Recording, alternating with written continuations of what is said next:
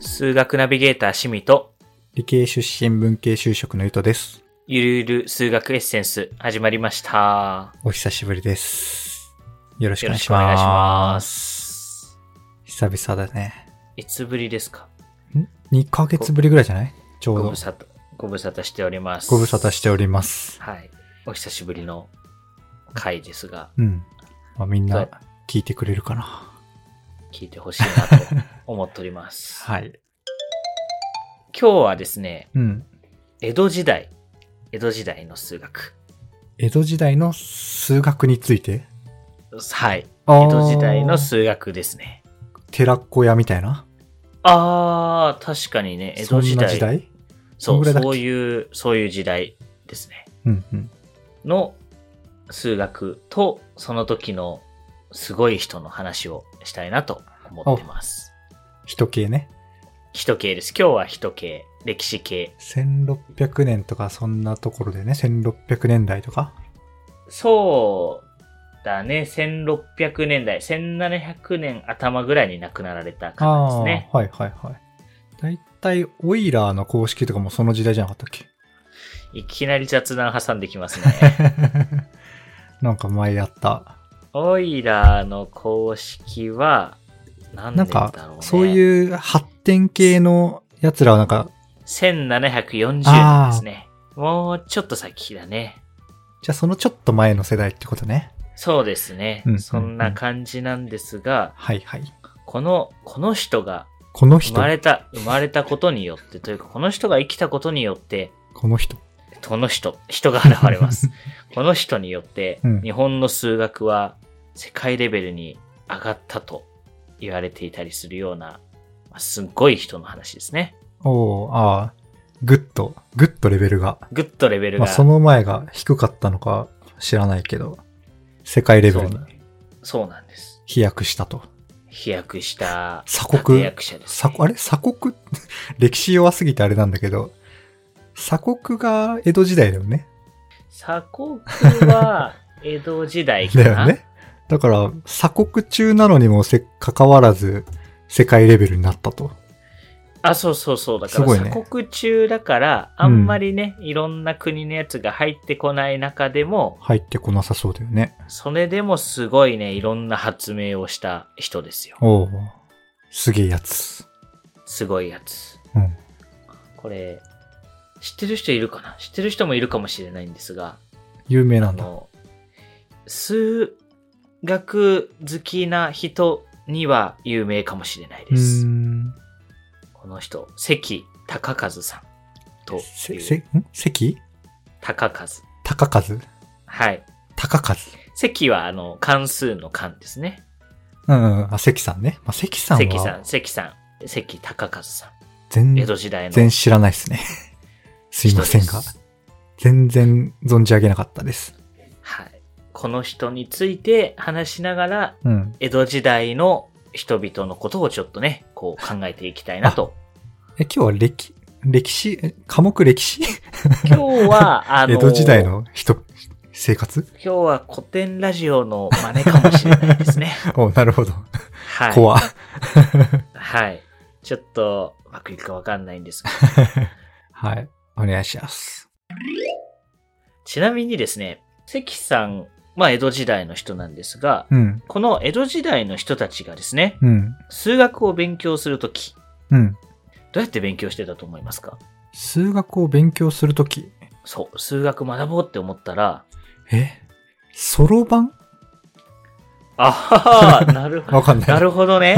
なるほどね。そそろんばなじ、んねも。っと後、むしろ。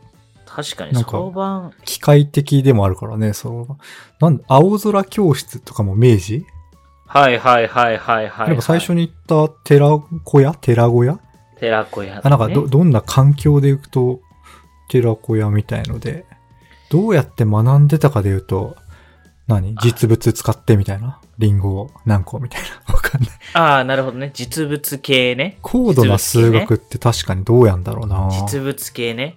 うん実。はですね、江戸時代におけるチャート式みたいな本がおあるんですよ。バイブル。チャート式。受験理系で受験の人はもう全員使ってるようなやつね。あの、ドンキみたいなね、あの、分厚いやつよ。 ドンキ、はい。ドンキ、あの、ぶん殴るやつね。ああ、はいはい。あの、あのなるほどもうね。分厚すぎてなんかもう確かに狂気みたいじゃんはい。黄チャート、青チャートみたいなやつね。ああいうですね、うんあの、人工機っていうね、人、あ、江戸時代のチャート式。江戸時代の人工チャート式。あの、人工機、あちょっとね、漢字が難しい。なんか、塵みたいな感機じ人に、工機。ちょっと俺も検索してみるか。人工機、あ、もうあの、人工、天然みたいな人工じゃないのね、全然。じゃないじゃない。もう木は、、あれだね、古事記とかの印あ、。そうそうそうそうそうそう。人工は、いや、これは読めないわ。あの、気になる方は概要欄、概要欄とか、はいグ。グってみてくださいっていう感じだね。微人の微人じゃないあ、それかもしれない。うん。はい。そうねこの人工機っていうのが、まあ、江戸時代のチャート式であると。うんうんうん。で、関高和先生はですね、はい。あもうとにかくもうこの本大好き。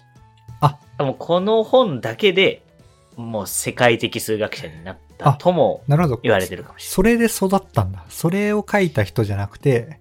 あ、そうそうそうそうそう、はいはこいれを、まあ、あの、使った人。これををバイでブルとして最強になった人。そうそうなんです。へこれを関バイブル関さに、もうね、どんどん数学がえ。うん。伸びていったんですが、うん。いったんですが、みんな関さんの話をもっと聞きたいのかもしれない。ここでですね、うん江戸時代の、江戸時代の人たち数学好きうん。仮説をちょっとですね、そう皆なさんのにあのお伝えしたくてですね、いや、こんなチャート式が出るような時代ですよ。うんうん。まあで今もあるけど。今もあるんです けど、江戸、江戸時代においてそんなね、みんな、ね、勉強してるんだなって感じじゃないですか。まあ、その中でもトッそうプなんだったのがこの関さんなんですけど、うんうん。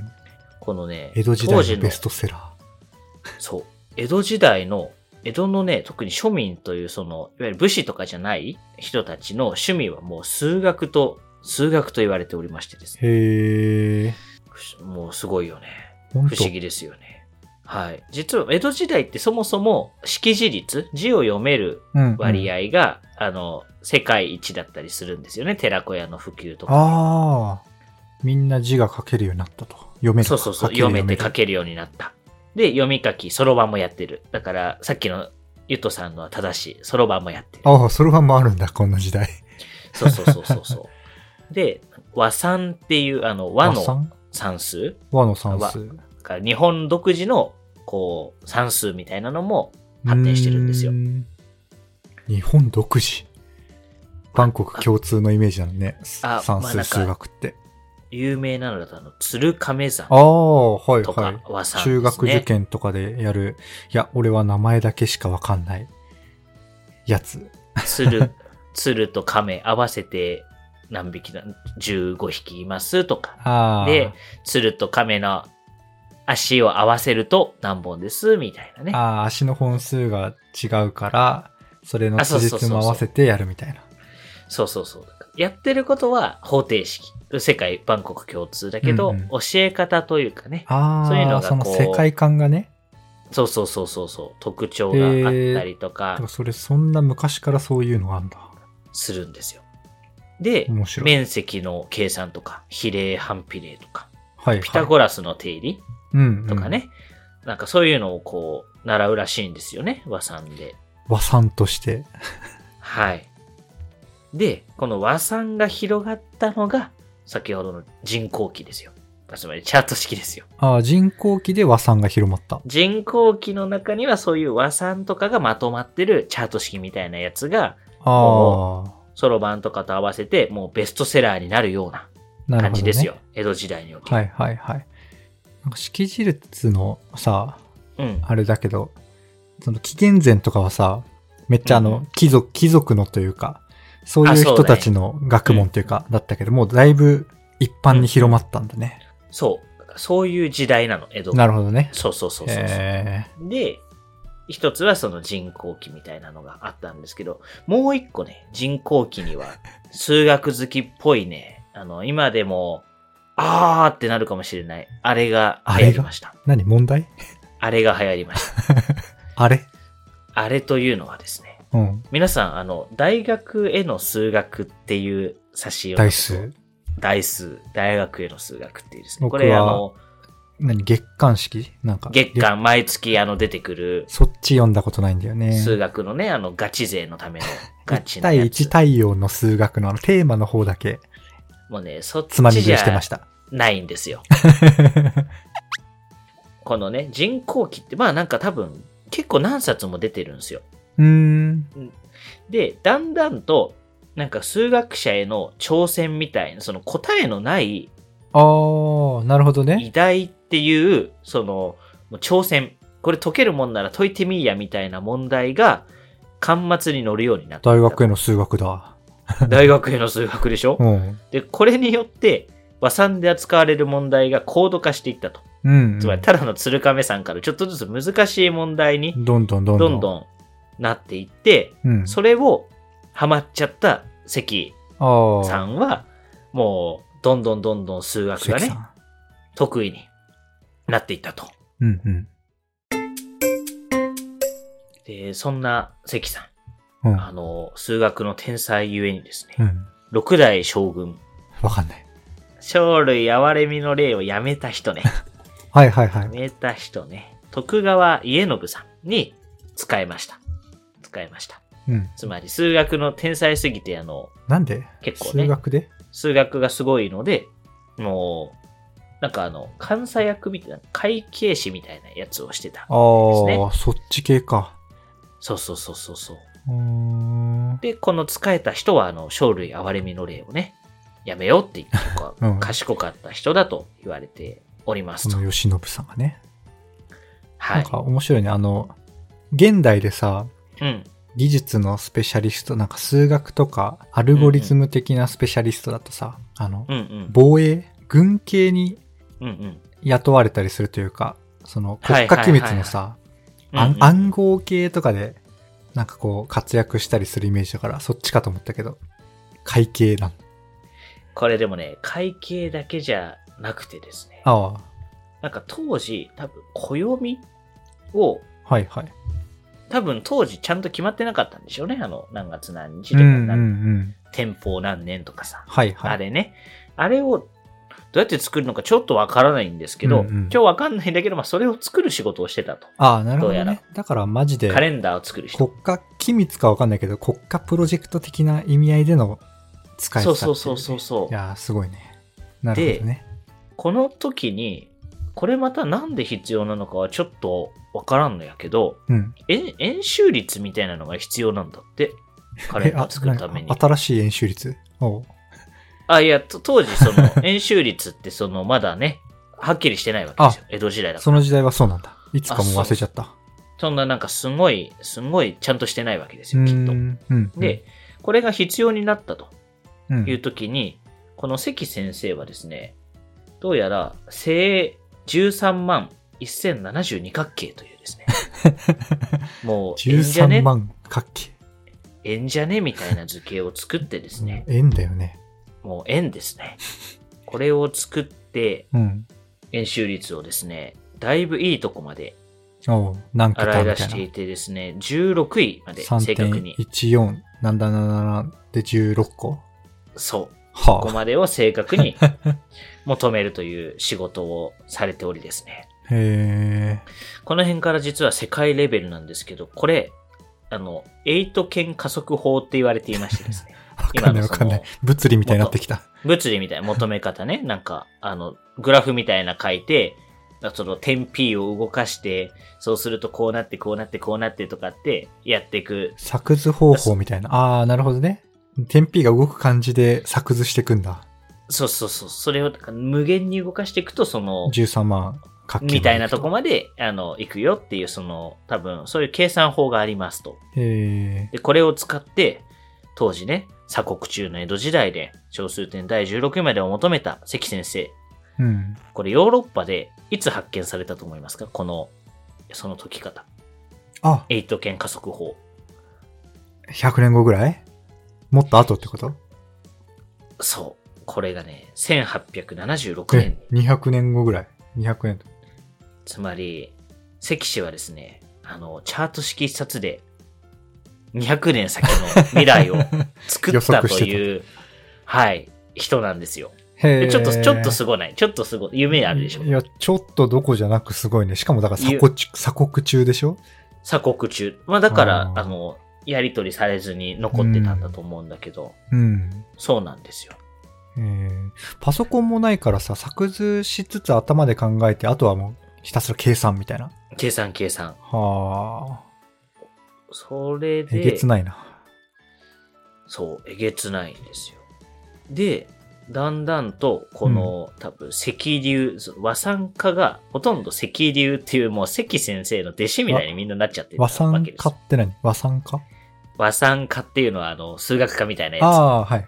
和算の科目つ。数学の研究者。研究者。ああ、はいはい。家か。和算化。はいはい。いえいえ、和算の家。和なるほど、ね。算家たちは石流、あの、流派の流ね。うんうんだ。から関先生のもう流派にみんな属していき、うんうん。でみんなもう、仲間にそなってのった石、石流の人たちが人工機のあの、なんとか台とかをどんどんやっていくみたいな感じにうんうん。なっていっあたの、んで台すが、数みたいなそう、台数挑戦に応ええるやつを。そうそうそうそう。はいはい。やっていったんですが、まあ、関さんだけじゃなくて、またですね、庶民たちの話に戻りたいんですけど、はいはい。まあ、庶民たちもですね、あの、負けてない感じでですね、おうもう負けちゃいないんですよ。あの、すごいんですよ。今ですね数学好きが。そう、数学がもう流行っていたっていう話ですよ。当時本当代。かよ。本当かよって思うかもしれないけど、流行ってたんです こ数学これがですね、今、後で検索しよ我々神社とか行くよね、神社。う。うん。神社に神絵社馬にって行きあまるすじゃんね。絵馬。絵馬あ。のなんか、お祈りみたいに書く、目標みたいなやつ、書くやつ、ね。は。い。あれですね、江戸時代はですね、うんあ。そこにですね、自分が考えた問題、算数の、数学の、うん。書いて、えへへ問題を書くの。楽屋絵馬に自分の書いた問題を書いて、神社や仏閣に奉納するっていうことが流行ったそうです。えーんなんか、あそれは、ん自分で考えた問題を書くのそう、そうです。おー誰かと解けや、みたいな。あ、そうです、そうです。へえ。これが、なんか三学って言って、算数の三に額縁の額と言ってです山ね。岳。 山になっちゃう。あ、三学ね。はいはいあの。算数学部算地数をね。算数額縁。うんまあ、これ、が、どうやらこう問題が解けたことをなんか神様仏様に感謝をしてもっと勉強頑張るよっていうことを言うメッセージだと。あー、なんかまあ、めっちゃむずいのを解けた記念に書くみたいな感じでもあ、るそうそう。最初はそうだったんだけど、うんだんだんなんか人が集まるコミュニティなんだと。神社とか。うんうんうんだから、人が集まるそこを問題発表の場で難問とかをこう、なんか解いてみーやってやる人がはいはどいはんいどんどんどんどこっうちもある広かがらっていった。 まあ、誰かが解いたやつでもね、誰かにとっては解きたくなるやつ知らんかもしれないしね。そうそうそそうもそうそうう。んうん。で、今もう1000枚ぐらい見つかってる んで、流行ってんな。というですね、江戸時代、えあの、関さんすげえって話なんだけど、江戸時代にいた人たちすごないっていう、趣味のように勉強をして、ー。それをうんなんか、なんと、神社仏閣において、それが奉納されたりしていて、うんうんうん。これがですね、世界的に見てもですね、すごいっていう、あの、日本の実はしみんなが知られていない、多分すごい文化なんですよ。うんうん。だから日本人数学強いって結構ほ誇れるよっていうね。へえ。関先生はね、ヨーロッパの数学者の200年先のような発見してるわけじゃないですか。うんうん。確かに。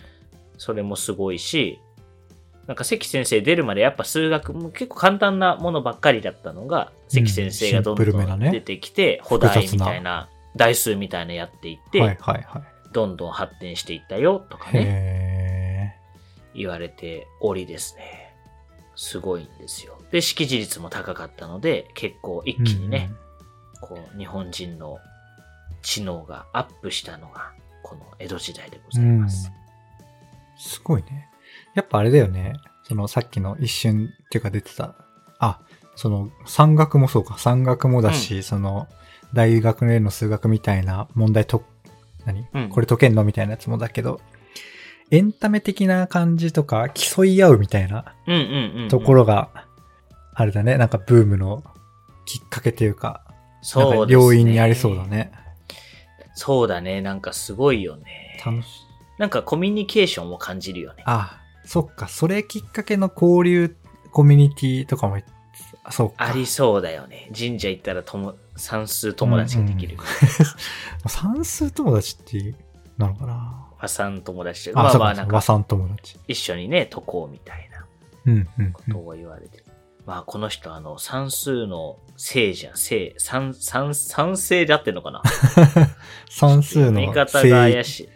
そう、算数の聖、聖なるの聖なる算数なんですよ、この人。はいはい賛成っていうんだ。い言やわか葉んないが、言葉が馴染みがないね、全体的にで。算読み方。読み方。江戸時代だと。江戸時代の、そう、三世、えーあ、いや、怪しいぞ。ダメだ。賛成が合ってるかがわから ない。読み方が合ってるかどうか。それははい。漢字で伝えましょう。まあでも、そう、すごいもうね、天才的なんですよ。こう、うんチャート式みたいなのをどんどん読んでいって、そして国から呼ばれ、うん。ね、どんどん数学を発展させた。ちょっとね、次のやつでね、この関先生、何がすげえのっていうのをね、ちょっとまだ演習率ぐらいしおはいかはいはい。話してないんで、お、二つ目のやつは、なあるのほど関先生の業績について、それはがい次回分に。次回分の予告かなと、はい、思ってなるほるどなる次ほど第です。いいね。江戸時代の勉強にもなるね。めっちゃ復習であり、算数目線でとか確かに考えたこと一秒もないわ。、こんな授業ないよね。歴史の授業でもね うん。算数の先生と一緒にやんない、算数の先生でも知らん人も多いでしょうよ、きっと。 うんそうだよね。いや、面白い。はい。なるほどね。そもそも、何これあ、知らないけど、今記事適当に見てると、うん。数学のノーベル賞と言われうんうるんフィールズ賞はいはいはい。っていうのがあるらしいんだけど、それの国別の受賞者数では、うんまあでも5位か。アメリカ、フランス、ロシア、イギリスに次ぐ5位っ日本。ていうのでもあって、まあ今でも言っても、今で言っても数学大国と日本は言えるらしい。まあ、その原点がそうなんだね、和算であるみたいな感じの記事があるね。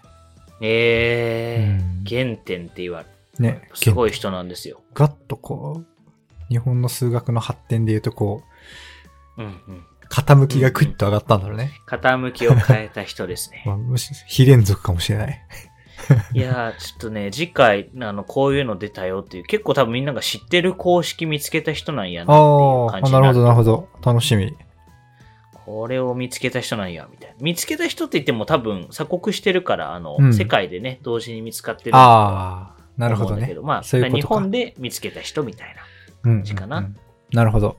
ああ、面白い。はい。なんかこういう、ちょっとね、歴史っぽいやつとかも、皆さんの感想とか教えていただけるとうん。嬉しいです。ね。そんなとこっすかね。今日そはんなとこで、はい、はいこの1話目はこんなところで。じゃあ、続きはまた次回ということで、はい。この番組では皆様からの温かいお声をお待ちしております。Twitter のハッシュタグゆるゆる数学エッセンス。あ、間違った。あれハッシュタグゆる数でした。あれ、やべっかよ。全部ひらがなで、ゆる数でお願いします。気づいてよかった。 4文字ゆる数でお願いします。うっす。はいあとは、えっ、と、Apple Podcast、Spotify などなどで、あの、星5ポチッとのね、レビューお待ちしてますので、励みになりますので、ぜひお願いできると嬉しいです。お願いします。お願いします。あとは、えっ、と、まあ、先行公開とか、限定公開、ポロッとボツになったところとか、あの、ひっそり公開してるサポーター制度ご用意してますので、気になる方はリンクチェックしてみてください。概要欄に貼っておきます。なとこっすかね。うっす。はい。じゃあ、今回も最後までお聞きいただきありがとうございました。ではではまた。さよなら。さよなら。